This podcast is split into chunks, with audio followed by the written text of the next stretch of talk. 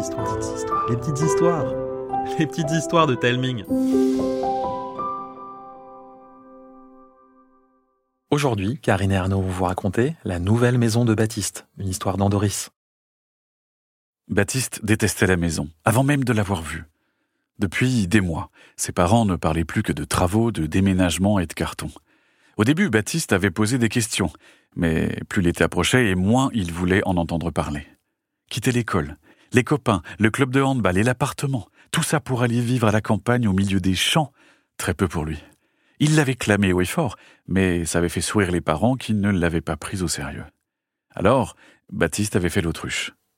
Il était parti chez Pépé et Mémé au bord de la mer pendant un mois et avait tenté d'oublier tout ça. Seulement voilà, septembre est arrivé et sur le quai de la gare inconnue où ses parents sont venus le chercher, Baptiste ne peut plus nier l'évidence. Cette grande bâtisse, là, en haut de la colline, c'est son nouveau chez lui. Ses parents guettent sa réaction dans le rétroviseur tandis que la voiture arpente le chemin cerné par de vieux marronniers tristes qui perdent déjà leurs feuilles. Alors, mon chéri, est-ce que ça te plaît? Tu verras, ta chambre est au premier et elle est beaucoup plus grande que l'ancienne. Baptiste observe la façade de la grande maison carrée. C'est une vieille bicoque, massive, plus haute que large avec un toit pointu et des fenêtres anciennes, de grosses cheminées de briques rouges et un double escalier en pierre qui rejoint le perron. Une seule conclusion s'impose. Maintenant qu'il sait à quoi elle ressemble, il la déteste encore plus qu'avant. Je préférais l'appartement. Tu dis ça, mais tu vas voir. Tout est si joli à l'intérieur. Les parquets sont luisants, l'escalier est sculpté. On dirait presque que cette maison est un château. Et on dirait surtout qu'elle va tomber en morceaux. Et le jardin? T'as vu le jardin? Il est très grand, il y a plein d'arbres. Tu pourras en profiter et jouer dehors autant que tu veux. Mais moi, j'aime pas jouer dehors. À la campagne, il pleut tout le temps, et c'est sûr qu'il y a de la boue partout. Et puis tout seul, il y a rien à faire. Mais tu seras pas seul longtemps. Demain, c'est la rentrée.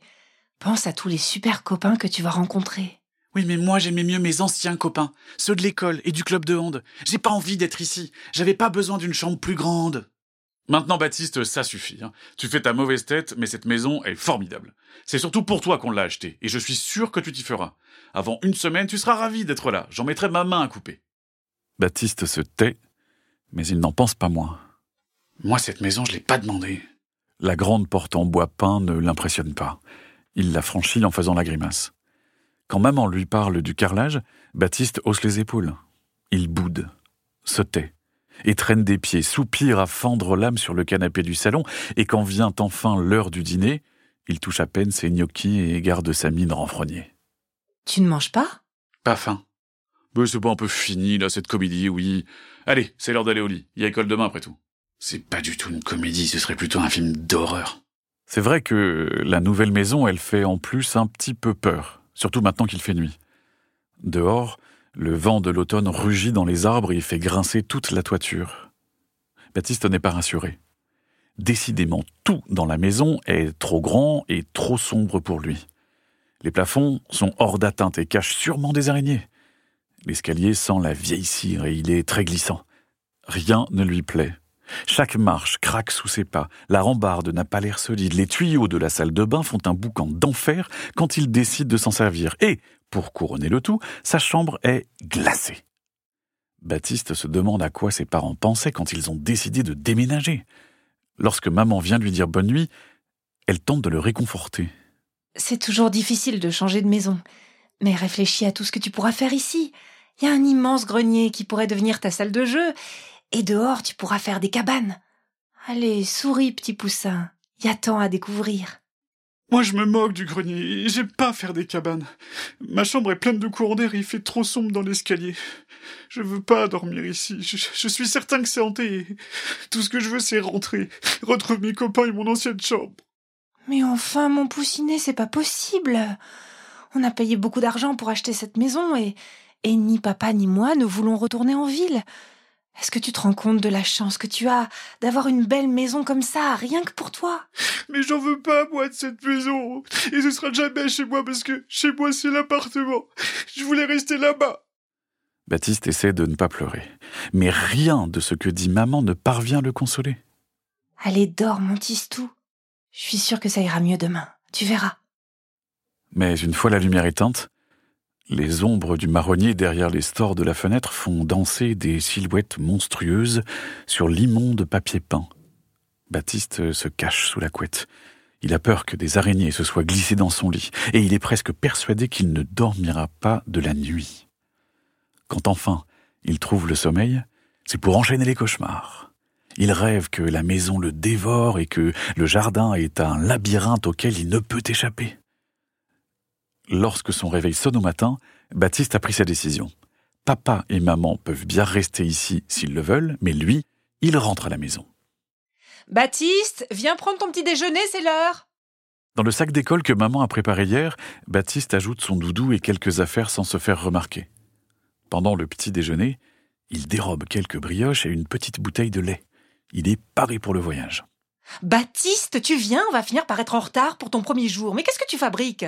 Oui, oui, maman, voilà, j'arrive, j'arrive. Tandis que ses parents l'accompagnent sur le chemin de l'école, Baptiste est quand même un peu euh, inquiet. Ce n'est pas très gentil de s'en aller sans prévenir. Quand ils s'apercevront qu'il est parti, ses parents ne vont-ils pas s'inquiéter? Et puis, il raconte souvent qu'il faut être prudent et que c'est très dangereux de s'en aller seul quand on est un enfant. Mais Baptiste refuse d'y penser. Ah, tant pis pour eux. Il fallait pas déménager dans cette stupide maison. C'est de leur faute après tout si je m'en vais et qu'il m'arrive quelque chose. Mais quand même, cette idée lui fait un peu peur. Presque plus que la vieille maison. Et puis, Baptiste aime ses parents. Ça le rend un peu triste de les abandonner. Il a beau chercher, il ne trouve pas de solution satisfaisante. T'es bien silencieux ce matin, Mantistou T'es timide maintenant? Les autres enfants vont pas te manger. C'est vrai que dans la cour, il y a plein d'autres enfants qui le regardent avec curiosité. Baptiste voit bien qu'il parle de lui. Qu'est-ce qu'il leur prend exactement? Il se sent gêné et en colère. Ça ne lui donne que plus envie de partir qu'on le regarde comme une bête curieuse. Oui, vraiment, c'est décidé. Il partira d'ici à la fin de journée. Seulement voilà, lorsque sonne la récréation, il se fait aborder par une coalition de petits courageux chargés de poser des questions. Salut, moi c'est Samira. Toi t'es le nouveau Baptiste, c'est ça?